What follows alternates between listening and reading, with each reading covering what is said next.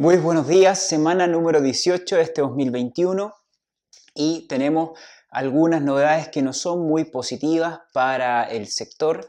Tenemos nuevos récords en cuanto a los futuros de los granos debido a que los analistas o especuladores han observado que existe una sequía y los datos así lo demuestran en Estados Unidos, por tanto eh, los granos, principalmente el maíz, eh, tienden al alza. También aparecen noticias por Brasil que los costos de los granos en este momento están a niveles récords, sin antes haber sido vistos en el sector de la porcicultura, la avicultura, y esto aún más genera eh, complicación. Por otra parte, también decirles que en el mercado internacional del cerdo tenemos un Estados Unidos que sigue creciendo muy fuerte, eh, ya está por sobre los 2,60 dólares por cada kilo de canal. Eh, eh, es muy importante recordarles de que de esta forma se em, valoriza el, cerdo en Estados Unidos. Por tanto, existen proyecciones de que aún siga aún más creciendo. Por ahí algunos dicen de que es muy fácil que llegue a los 3 dólares o incluso lo supere, debido a que no existe un inventario potente eh, para poder sostener la alta exportación que está existiendo en Estados Unidos. También por otra parte, México, Brasil, Argentina, Chile, Colombia están con una tendencia al alza de los precios como hemos venido observando en las últimas semanas.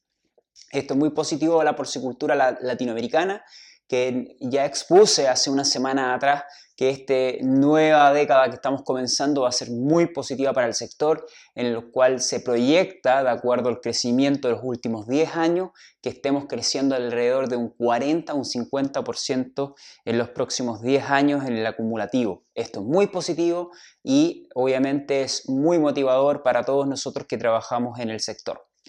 Además, hablando de otras regiones eh, que hace poco no estábamos discutiendo, que es el sudeste asiático. Ya sabíamos que fue atacado por la peste porcina africana, principalmente China. No vamos a hablar con más detalle de este país, pero sí hay otros países que también son muy eh, consumidores de carne de cerdo y que fueron devastados por la peste porcina africana. Vamos a comenzar principalmente por Filipinas, un país que este año aumentó su cuota de importación y bajó también sus tasas arancelarias y, puso una cuota de 350.000 toneladas para poder ser importadas.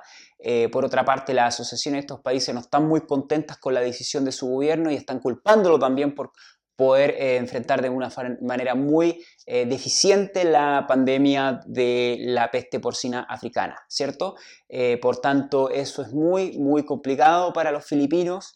Eh, es un sector que está en constante crecimiento, que ya venía atravesando un crecimiento, aumento en los consumos y que esto es una muy mala noticia.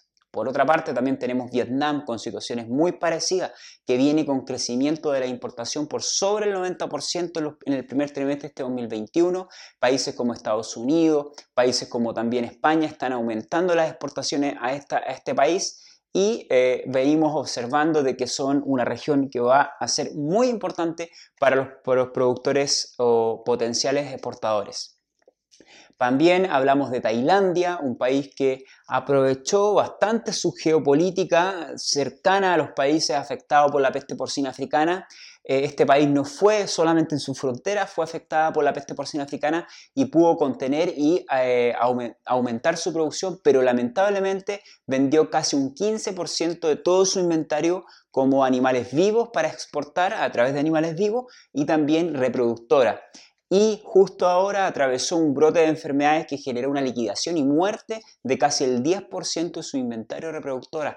Esto prevé un aumento de la oferta de carne de cerdo y baja, perdón, prevé una baja de la oferta de carne de cerdo en los próximos meses y aquí tenemos un país que va a ser deficitario en proteína porcina.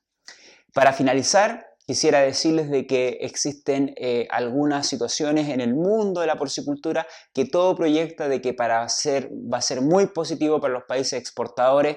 Vemos países como México que a pesar de que tengan una reducción de su consumo respecto al año pasado, el aumento de las exportaciones está haciendo de que sus precios estén tendiendo al alza. En este momento existe muchos buenos pronósticos para la porcicultura mexicana se debe a esto, al ser exportador y estar aprovechando estas altas necesidades de proteína porcina en China, en Vietnam, en Filipinas, en Japón, etc.